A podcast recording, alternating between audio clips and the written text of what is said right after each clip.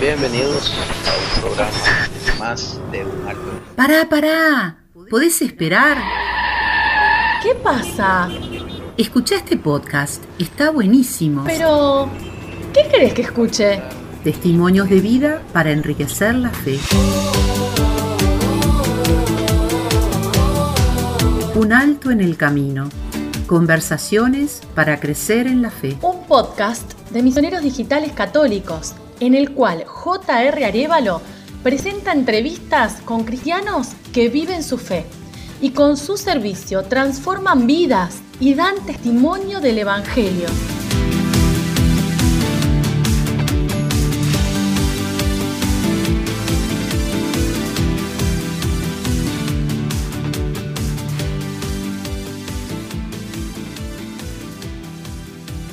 Muy buenas a toda nuestra audiencia. Estamos aquí nuevamente en un programa más de Un Alto en el Camino. Soy JR Arevalo y estoy en muy grata compañía. En esta ocasión tengo el gusto y el honor de hablar con el padre Hugo Dávila. Déjenme contarles un poco acerca del padre y qué es lo que anda haciendo por el mundo. Desde ya les digo, anda haciendo mucho bien. Actualmente el padre trabaja como capellán del Colegio Citalá que es una iniciativa en favor de niños de, en situación desfavorecida. Desde que se ordenó sacerdote, se ha dedicado especialmente a la atención pastoral de adolescentes y universitarios, tanto en San Salvador como en Santa Ana, en nuestra República de El Salvador. Antes de ordenarse sacerdote, estudió ingeniería electrónica y también cursó unos años de formación artística en el área de las artes plásticas. Se ordena como sacerdote en el año 2007 y desde entonces ha puesto toda su creatividad al servicio de su labor pastoral con jóvenes, tanto en el área de expresión plástica, audiovisual, audiovisual y musical. Ha compuesto seis musicales para niños con finalidad catequética en torno a la Navidad y ha producido cinco cortometrajes con adolescentes en Santa Ana. Finalmente colaboró en la parte creativa de la organización de la beatificación de Monseñor Romero. En sus ratos libres, que por lo que estamos leyendo no han de ser muchos, eh, lo, dedica para lo ha dedicado más bien para desarrollar tres aplicaciones móviles para Android y iOS. Una es para hacer oración, otra para rezar el Vía Crucis y una más del Santo Rosario. Desde hace aproximadamente un año comparte meditaciones y reflexiones que ayudan a hacer oración a través de su podcast llamado Orar en medio de la calle. Un alto en el camino. Una charla sobre la fe.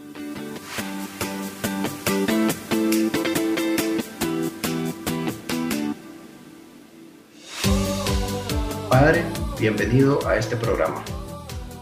Muchísimas gracias, qué, gusto estar aquí, me da mucha alegría. Muchas gracias, Padre, por haber aceptado nuestra invitación.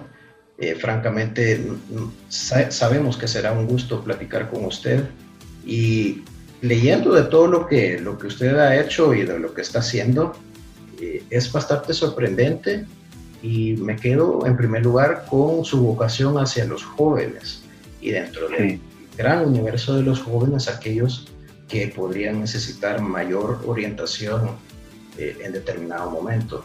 En primer lugar, quizás cuéntenos un poco cómo llegó usted a la decisión trascendental de ser sacerdote.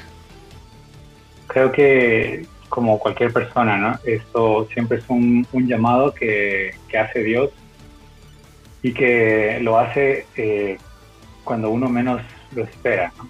Pero sí que me parece a mí que hay cosas que favorecen eso y, en mi caso pues lo compruebo y lo compruebo no solo eh, por, mi propia vocación sino también en el caso de tantas vocaciones que me ha tocado acompañar desde sus inicios y es eh, la importancia de la oración. Entonces, em, yo me encontraba en España cursando unos, eh, un, un, eh, un doctorado en historia de teología de la iglesia. Y entonces un amigo sacerdote con el que solía platicar con bastante frecuencia me, me lo planteó, me dijo, o sea, que si no había pensado en ordenarme sacerdote. Eh, cualquiera podría decir que si ya estaba estudiando un doctorado que tenía que ver con cuestiones teológicas era como se veía venir, ¿no? Pero, pero no necesariamente, ¿no? Se necesitan muchos laicos preparados que luego puedan colaborar en la catequesis en sus respectivas parroquias. Bueno, pues entonces eh, lo, lo, que hice fue llevarlo a, a mi oración y, y, verlo desde esta perspectiva. Mm, ¿Qué, qué espera Dios de mí? O sea, ¿qué, ¿qué, quiere Dios de mí? ¿En dónde le puedo servir mejor? ¿En dónde le puedo ser más útil? Y, y si Él me pedía lo del sacerdocio, pues, pues yo dispuestísimo con tal de poderle ayudar, con tal de poder estar más a su disposición para lo que él quisiera. Y así con, con esto, ¿verdad? Que parece sencillo, pero que luego es una decisión que te afecta toda tu vida, eh, pues ya decidí hacerme sacerdote y comenzar ya la formación propia para el sacerdote. Un alto en el camino. Me, me encanta eh, ver cómo las personas son empujadas o, atraídas, más bien atraídas hacia los brazos de Dios, eh, dependiendo de la, de la vocación que cada uno de ellos eh, encuentra en, su caminar. Pero también veo, Padre, que, que además de ejercer el sacerdocio, tiene una versatilidad enorme en cuanto a, a, su, a su creatividad. Eh, como, le, como comentábamos, no solo artes plásticas, la pintura, pues, sino también audiovisual, musical. Eh, esto obviamente son partes de los carismas que uno trae eh, desde, el nacimiento, ¿verdad? Entonces, eh, nosotros lo, hemos visto y lo hemos seguido en redes sociales como Ávila Dogu, que también es, es el nombre con el que firma sus pinturas. Entonces, preguntándole, ¿de dónde sale este, este nombre? Bueno, la verdad es que cuando apareció Gmail había que crear un correo, ¿no? Y yo sabía que lo que pusiera allí iba a ser lo que me iba a acompañar durante muchos años. Entonces probé con mi nombre, Hugo Dávila, ya estaba ocupado, Hugo Dávila tal, aquí y allá, y todos estaban ocupados. Entonces decidí probar al, revés el nombre, ¿no? Alibadogu. Entonces ese sí estaba desocupado y, y entonces ya lo, lo, adopté como casi como seudónimo y también como nickname para todas las cosas porque siempre está disponible. Nunca hay problemas de que alguien más haya, se le haya ocurrido tomar ese nombre. Y, y una cosa que me ha hecho mucha gracia es que eh, tenía un amigo eh, sacerdote que experto en, Sagradas Escrituras, especialmente en lenguas eh, como el copto y el hebreo y arameo y le pregunté, le dije un día, oye, aquí eh, he encontrado esta palabra que me suena como árabe o hebreo, este, ¿qué, ¿qué significa? Entonces él agarra al Ibadobu y, y, lo empieza a analizar como, como quien le han dado una palabra de algún texto o algo, ¿no? Y me dice, eh, pues viene a decir algo así como un trabajo bien hecho. Entonces me llevé una gran sorpresa porque no me imaginaba que, que fuera a significar eso. También se lo tenía a un amigo japonés, pero era tan largo lo que me dijo que podía significar que, ya no lo recuerdo muy bien. Pero, pero qué interesante, qué, qué increíble eh, cómo trabaja el Señor, ¿verdad? Nosotros sabemos que, que no hay coincidencias, sino las llamamos diosidencias, pero hasta, hasta en, en eso, y, y yo siempre lo he dicho, es en los detalles, en esos detalles que son muy particulares en la vida de cada uno, donde vemos la mano de Dios, ¿verdad? Porque eh, algo que, que, podría parecer eh, incluso trivial o, ni siquiera, no, no quiero decir trivial, sino práctico, ¿verdad? Usted dice, eh, traté este nombre, traté este otro y luego finalmente encontré este y, y, dijo yo me caso con este nombre y, y así me voy a identificar y viene a significar algo tan, tan profundo, algo tan profundo realmente. Dios eh, creo que nos sorprende en esas cositas y, creo que si todos encontráramos a Dios en esos detalles en nuestras vidas, nos dejaríamos sorprender eh, cada vez más profundamente por, Él y los regalos que nos hace. Eh, entonces, Padre, se dedica, porque como le digo, lo sigo en Instagram, veo una cantidad enorme de, pinturas, de retratos, y entonces eh, le pregunto, ¿de, dónde nace esta afición por la pintura? ¿Y, qué fue antes también? ¿Qué fue antes? Si fue antes la, digamos, el, aspecto este creativo, refirámonos a la pintura, o si vino después del tema del sacerdocio que usted se ordenó en el, en el año 2007, ¿no? Sí, sí. Bien, este, mira, es fácil la pintura. La pintura fue lo primero. Y, luego lo demás ha, ha, venido, o sea, sin, sin, yo esperarlo, sino más bien como, como ideas que van ido surgiendo para poder llevar a cabo la transmisión de una idea, una actividad para que unos muchachos eh, aprovechen su tiempo y no lo pierdan, eh, actividad para que otros jóvenes pues se les abra la mente hacia cosas más nobles, como es el arte. Pero primero llegó la, pintura. O desde pequeño me gustaba dibujar, pintar y esto, y, mis papás tuvieron la, el buen ojo de eh, llevarme con profesores, con maestros, y, y entonces sí tuve la oportunidad de recibir más o menos una formación completa de, en, en esta área ¿no? de pintura. Y yo lo llamaría como es el talento original, ¿verdad? Después ya se van añadiendo todos los demás que, como te digo, han venido eh, como a llenar una necesidad o han salido como una necesidad de algo que tenga que ver con, con, llevar el mensaje de Dios. Sí, mire, francamente maravilloso. Eh, yo creo que el arte como, como expresión, como expresión eh, de la creatividad humana, eh, ciertamente viene inspirada por Dios. Es, es, un regalo, es un talento y qué dicha poderlo poner al servicio de Él, ¿no? Al servicio de, bueno, de este medio de evangelización que usted ha encontrado eh, trabajando con, nuestros jóvenes. Pero también quisiera preguntarle, siempre a través del tiempo se ha deseado expresar algo a través del arte eh, ¿qué, considera usted que, es lo que desea expresar usted a través de, su, de sus cuadros, de sus retratos y demás? Yo creo que quizá en mi infancia y adolescencia, pues lo que se plasmaba era mi, mi, mi fantasía interior, o sea, superhéroes, eh, personajes imaginarios que salvaban el mundo.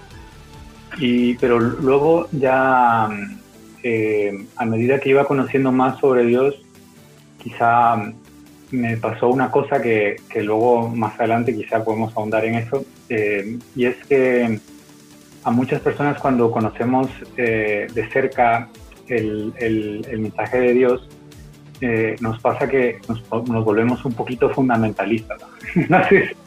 y, y, bueno, le cuesta a uno entender, a veces le cuesta, no, no, no es experiencia de todos, pero cuesta uno entender ciertas cosas que, que, trae consigo el mismo cristianismo, ¿no? De apertura, de comprensión, de misericordia, etcétera, tanto con uno mismo como con los demás.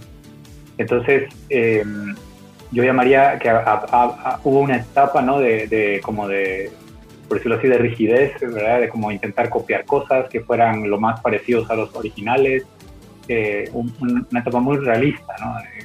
del arte. Y, pero luego cuando por la cantidad de trabajo que iba viendo, este, lo, empecé a convertir como en, momentos como de distracción, de fuga, de descanso.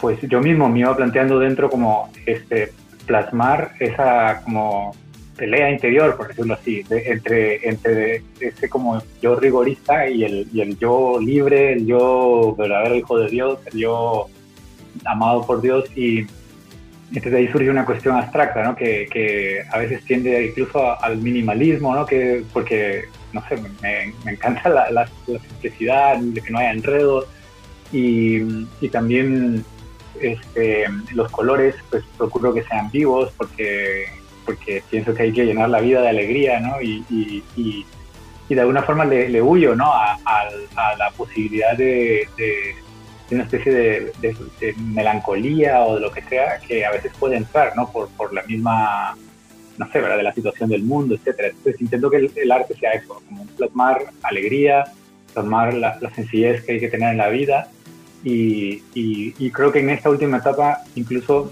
eh, como me encanta siempre este, que, el, que, la, que, el, dibujo, el arte, o sea, lo que sea que se exprese plásticamente sea para servir, que sirva de algo, ¿no? O sea, por ejemplo, alguien me dice, oye, necesito un cuadro aquí en este sitio, ah, entonces me, me ilusiona, ¿no? Porque yo sé que le va a servir a esa persona. O mira, ¿por qué no nos pones aquí un cuadro tal? Y entonces me vuelve a ilusionar porque sé que va a servir para algo. Entonces, este, también van, se van añadiendo los elementos que, que, la gente pide, ¿no? O sea, quisiera que fuera más rosado, quisiera que fuera más rojo, quisiera que fuera más azul, quisiera que fuera de esta forma u otra. Y durante la pandemia, al comienzo, este, me planteé, eh, para mantener el contacto con la gente joven, este, eh, les puse en el Instagram una historia que decía, bueno, a ver, mande su foto y le hacemos su retrato. Y entonces los chicos y ah, también mandaban a veces las fotos de alguna amiga y esto, este, pues mandaban sus fotos, algunas pues, muy, muy pequeñitas, con resolución muy mala, y ahí se hacía milagros. Y, entonces por eso también en el Instagram, en Instagram se puede ver una, una parte que está llena como de retratos a blanco y negro, ¿no? Que, sí, era todo el, el, momento de la, de la pandemia. Después lo veo, y eso que no han pasado mucho tiempo, ¿no? De eso, pero digo, es que curioso, porque el comienzo de la pandemia fue también como un momento gris, un momento así, eh, un poco frío, y sin querer lo que estaba pintando era gris, grafito, eh, o sea que, bueno, pues por ahí, por ahí va la cosa más o menos. Sí, no, la verdad es que revisando eh, también lo encontré en medio, está exactamente como en medio de, de, los últimos, de los últimos posts que ha hecho y luego está, es decir, se ve color, gris y luego color otra vez en el Instagram. Y sí me llamó la atención eh, con respecto a, a, la, a lo vívido de, de, las emociones que se logran transmitir en, esos retratos. Eso, eso es algo que, que, me, que, me, llamó muchísimo la atención y que obviamente contrasta, como usted decía, con los colores que son más usuales en, en sus, en sus cuadros, ¿no? Podés escuchar todos nuestros programas de Un Alto en el Camino en Spotify, Anchor FM, Apple Podcast, Google Podcast y Radio Public. Búscanos como Un Alto en el Camino. Podés seguirnos en nuestras redes sociales como Misioneros Digitales Católicos, como Un Alto en el Camino, una historia de fe, y en Instagram como JR Arevalo yo sé que, este tema de la, inspiración y el arte, bueno, uno puede encontrar inspiración en, muchísimos lados, ¿no? Pero en cuanto a, a quién, eh, eh, a quién, a ver si puedo formular esta pregunta bien. A ver, a ver. ¿A quién, en quién se inspira usted como artista o quién le inspiró eh, a usted para ir desarrollando esta técnica que es muy, es muy, muy propia, eh, minimalista, eh, alegre, eh, con muchos colores, pero que, que, sí logra transmitir un mensaje. Entonces, ¿hay alguna persona, algún artista que le haya, en quien usted se haya inspirado o sobre la base de quien usted haya querido emular en algún momento y luego obviamente crear lo propio, ¿no? Pero siempre hay algún artista que, que, nos llama la atención o que nos lleva a, a, un paso determinado. Sí, o sea, una primera, digamos, en, el, en la época más, eh, diríamos, hiperrealista, porque la aspiración era que quedara todo tal y cual lo que estaba viendo, lo que estaba delante mío. Em, quizá sí me inspiraba más en, en en artistas eh, hiperrealistas, ¿no? O sea, mm, hay un pintor, Roman Rockwell, que, que no, es no es exactamente hiperrealista, pero sí como que va plasmando eh, escenas de la vida real como quien ha tomado una foto a color ¿no? de, la, de la cuestión aquella. Y luego eh, también estando viviendo en España, pude ir a visitar el Museo de la Reina Sofía y sí me, impresionó porque había una exposición de arte eh, hiperrealista. No, no, no, recuerdo los nombres, pero sí, eso me impresionaba mucho. Eh, por supuesto, Caravaggio es otro que, para mí es impresionante, ¿no? El, realismo que logra darle a sus obras y lo mismo eh, podría decir este Velázquez, que es otro que junto con... Ah, se me escapa ahora el nombre, pero que son personajes que también cuando tocan el arte sacro es, eh, están más, más allá de hacer una obra de arte, ¿no? están de verdad ayudando al observador a, dirigirse a Dios, a encontrarse con Dios. Entonces ya eso digamos en la parte así realista o realista o como se le quiera llamar. Y, y ya en, la otra pues mm, me ha encantado mucho Monet. Este, de hecho muchas de las figuras como están como inspiradas un poco en él.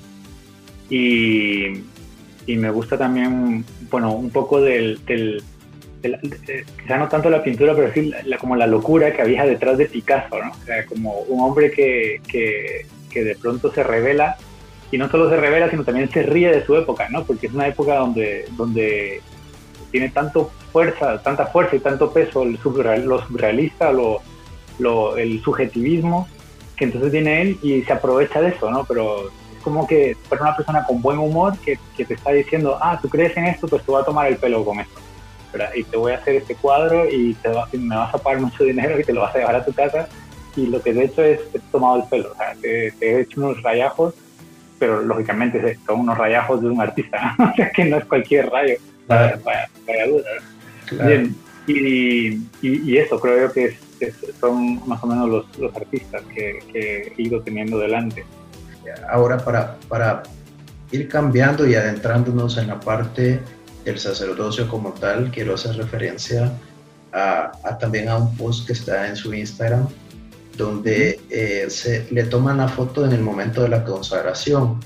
Y usted ah. dice, la obra de arte más excelsa que cada día me toca realizar.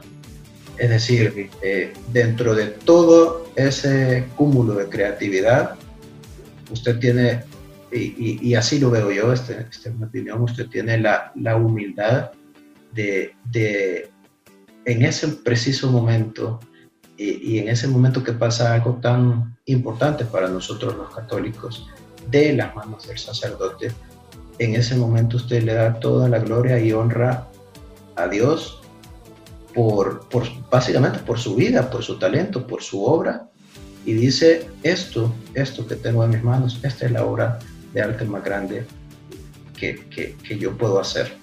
Y, la verdad me, me, parece muy sublime, como le digo, me parece ciertamente muy humilde de su parte porque eh, una cosa es la pasión y lo que nos motiva y otra cosa es poner al servicio de Dios esa, esa pasión y, y ese empuje que todos nosotros tenemos como seres humanos. Milagro de amor tan en que tú, mi Dios, te olvidas de tu gloria y de tu majestad.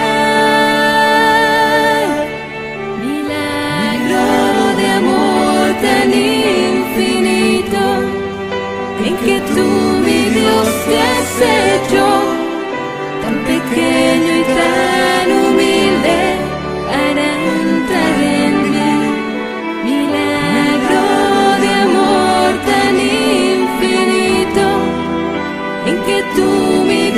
te olvidas de tu gloria y de tu majestad.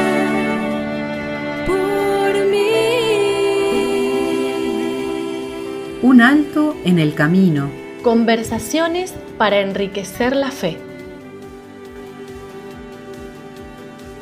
Y, se lo, y lo, quiero enfocar en, en cuanto a, a, pedirle su opinión, eh, nosotros tratando de descifrar cuál es la clave de la felicidad, es decir, cómo debe ser la búsqueda de la felicidad de todo, todo católico. Y, tomando, en, poniendo en contexto, obviamente, esta, esta labor suya como sacerdote, como, como hombre consagrado hacia Dios, quería pedirle su opinión en cuanto, en cuanto a esto. ¿Cómo podemos nosotros, bueno, cómo usted, padre, busca la felicidad en su vida? Porque eh, todos buscamos esa felicidad. ¿Cómo la entiende usted? Eh, porque en, en, este mundo eh, moderno de inmediatez, ¿verdad? Donde tenemos todo en la punta de los dedos a través de una terminal telefónica y podemos pedir comida a domicilio, nos llega en 15 minutos, podemos comprar algo en internet y, lo tenemos ya en nuestra disposición, podemos escuchar X número de, de canciones que se nos ocurran, es decir, todo lo tenemos tan inmediato y pareciera que el mundo nos ha empujado a un frenesí por buscar y tener, buscar y tener, pero ciertamente eso al final podemos hacer un alto en el camino y decir, no basta. Es decir, no basta. Eh, y, le pongo un ejemplo, eh, porque también eh, me parece que es habido a la música.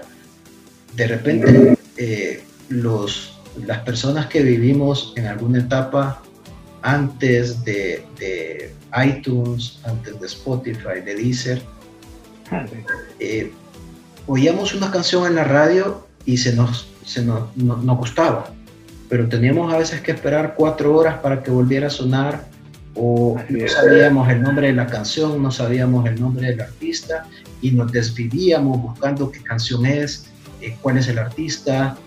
Y, y, era todo un proceso que, que las generaciones de hoy no lo van a entender porque ellos simplemente ocupan Shazam y ya saben quién es el artista y luego el mismo Shazam los conecta a alguna plataforma de, descarga de la canción.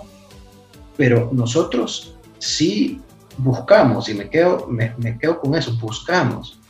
Buscamos la canción hasta que la encontramos, la oímos 20, 30 veces seguidas y al cabo de tres meses no podemos oír esa canción otra vez porque la rayamos en nuestro cerebro y, y lo que hacemos es buscar la siguiente canción, buscar otro sustituto.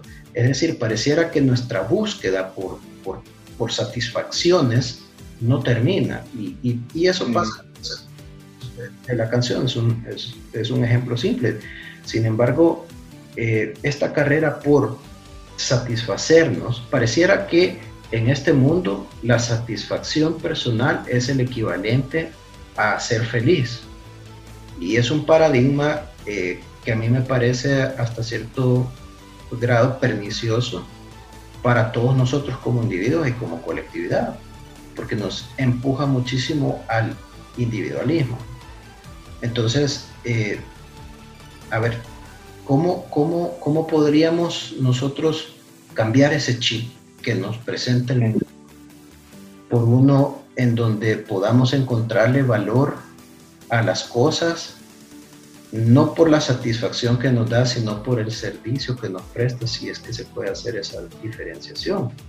Eh, también eh, a mí me gusta mucho eh, este pensamiento de Blaise Pascal, donde él nos dice que todos los hombres, a través de todos los tiempos, en todas las edades, en todas las condiciones, han buscado ser felices y sin embargo eh, esta felicidad les elude y, y, pone a todos, a todo el género humano como tal, independientemente de su condición, dice que todos se lamentan príncipes, súbditos, nobles, plebeyos, viejos, jóvenes, fuertes, débiles, sabios, ignorantes, sanos, enfermos. Es decir, todos buscan la felicidad y lamentan no encontrarla, puesto que buscan en cosas eh, materiales que no tienen el, el, socorro o, ese alivio o esa, o esa felicidad. Entonces él termina diciendo, todas estas cosas son inadecuadas, porque nosotros adentro tenemos un abismo infinito que no lo podemos llenar con cosas materiales, con cosas pasajeras, con, cosas finitas, sino que más bien ese agujero lo tenemos que, que llenar con un objeto, dice él, infinito e inmutable, es decir, por Dios mismo. ¿Cómo podemos entonces hacer nosotros para ir moldeando nuestras vidas en búsqueda de la, de la verdadera felicidad que debemos entender, la encontramos en Dios? Sí, Mira, me ha gustado este, esa palabra moldear, porque eh, en todos estos años de sacerdocio, si hay algo a lo que me he mm, dedicado es a, a, darle vueltas a cómo transmitir que la verdadera felicidad está en Dios a jóvenes y adolescentes. O sea, se trata de lograr llevar la idea a, lo más simple y entendible posible para que un muchacho de 13 años, de 14, 15, 16, pueda captar la idea. Entonces, em, la, la, respuesta, eh, me parece a mí, está, está en, el amor, ¿no? Es decir, que en la medida que amamos y, y, el, ese amor que damos nos lleva a experimentar el, el recibir amor, es como vamos siendo eh, felices, ¿no? De hecho, el mismo, el mismo Pascal eh, llevaba cosida eh, una experiencia mística que tuvo cuando, bueno, él pone la fecha en concreto, en su momento, yo no me acuerdo ahora la fecha, pero entonces llevaba cosido un, un, un, un, trozo de papel en su chaqueta por dentro que lo encontraron cuando él falleció, ¿no? Al quitarle la chaqueta, se dieron cuenta que ahí estaba. Y entonces él, su gran descubrimiento, o sea, su gran conversión, eh, hubo su gran alto en el camino, digámoslo así, fue este, descubrir que Dios era un ser personal, que no era una idea, no era solamente, pues no sé, un concepto que satisface y etcétera, sino que era un ser personal y que, y que lo quiere a uno personalmente. Entonces, esta es como la primera cosa, ¿no? De, buscar la felicidad en, en, el amor y, no el amor en genérico, sino el amor eh, a Dios concreto. Y, lo bonito es que como Dios nos dice, mira, a mí me tienes en el pobre, en en el, solitario, en el que está eh, mendigo, en el, en, el, necesitado en general, pues eh, cuando la vida se empieza a, plantear en términos de, de darme a los demás, de qué voy a hacer yo para que este mundo sea mejor, entonces es cuando uno empieza a deleitarse en, la felicidad, en lo que es ser feliz de verdad. Y en mi labor con jóvenes me encanta mucho este, invitarlos, y es una cosa que hace el Papa también, eh, a soñar, ¿no? que sueñen, que sueñen. Y hace poco me decía uno, mire, ¿por qué eh, usted siempre que cuando estábamos en el colegio nos decía que, que dejáramos de tener sueños de terminar mi carrera, conseguir un buen trabajo, tener dinero y vivir una vida bien. Porque nos dice que, ese no es un sueño, eh, que ese no es un sueño, ¿no? Eso es como un, un molde ya prehecho, ¿no? Ahí nadie soñó. Bueno, entonces le, explicaba a él porque, porque allí tu vida no está volcada hacia los demás. Es, es, solo tú y tu satisfacción, tú y tus cosas.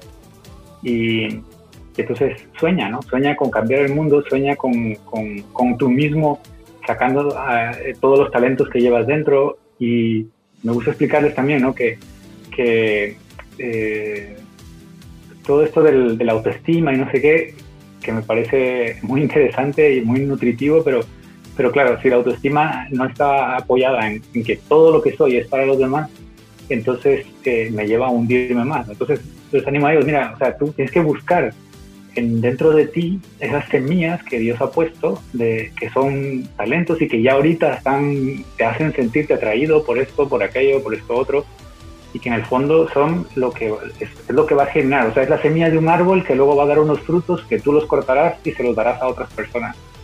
Entonces sueña en esa dirección, sueña en grande. Y, y, por eso, ¿verdad? Como, como se trata de irse descubriendo a uno mismo y ir aprendiendo quién soy, ¿verdad? En, en, la medida que, que, me voy dando a los demás. Por eso te decía que me encantaba la palabra esa de modelar, ¿no? Porque al final es lo que tenemos que hacer todos con nuestra vida, ¿no? Irla modelando al paso de Dios y a, eh, y, a, ese paso pues vamos amando, experimentando amor y, es que se vuelve toda una delicia, ¿no? O sea, cuando uno está enfermo, cuando uno está mal, o sea, puede uno llegar a estar tristemente feliz, ¿verdad? Porque puede estar uno cansadamente feliz, puede estar enfermo feliz, este, eh, moribundo feliz. ¿Por qué? Porque la experiencia de ser amado está tan por encima de las sensaciones y de las emociones que, que lo llena todo. En misionerosdigitales.com vas a poder escuchar las reflexiones del Padre Luis y leer artículos y noticias sobre formación cristiana. Visita misionerosdigitales.com. Hasta el cielo no paramos.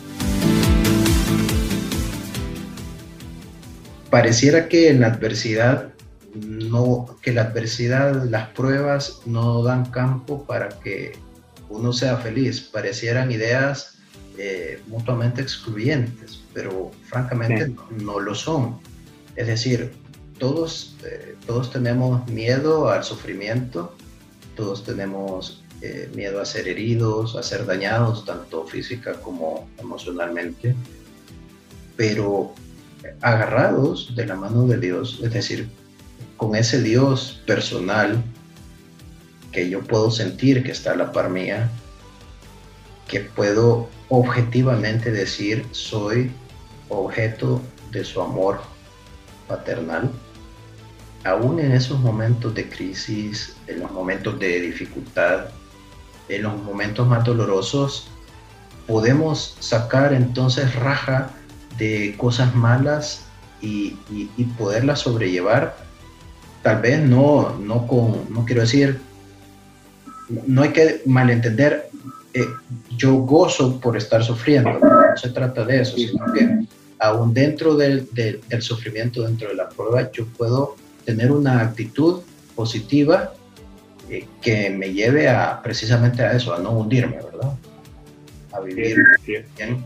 Y, y, me gusta también ese, ese tema de decirle a los jóvenes, soñar en, desarrollar en desarrollarse uno mismo, ¿no? en conocerse uno mismo y no eh, poner su empeño en cosas prefabricadas que, a, ver, no es que estén mal, pues, querer un buen trabajo, querer superarse, es decir, no hay que desalentarlo, pero, pero sí es importante hacer hincapié que hay algo más, hay algo más importante que eso en la vida y que hay algo que definitivamente entre los vaivenes, porque a veces estamos bien, a veces estamos mal, en esos vaivenes y esos ires y devenires de la vida hay algo que no cambia, que se mantiene constante y que, y que cerca de, de ese algo que es el amor de Dios,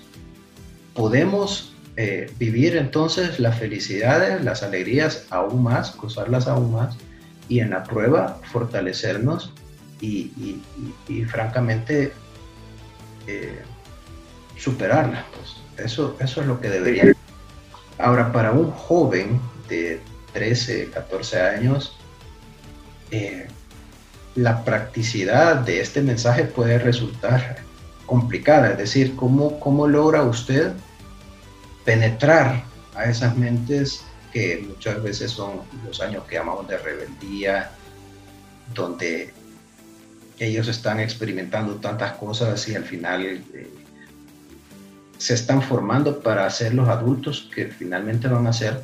¿Cómo logra usted llegarles a ellos y, explicarles esto de que estamos hablando? Que puede, de repente puede sonar complicado. Sí, mira, este, la, pues la pregunta clave, que es la que me ha servido y, no, no, es invento mío, o sea, fue fruto de, leer e investigar y, para dar con algo más o menos acertado. La respuesta es, eh, uno, hablando de ellos, es decir, escuchándoles más que uno hablándoles a ellos, escucharles. Y, y otra cosa es que se conocen poco ellos a sí mismos. Entonces, cuando uno hace preguntas que requieren conocimiento propio, ellos se dan cuenta que no se conocen y, y entonces pasan de hablar a, querer escuchar cosas sobre ellos.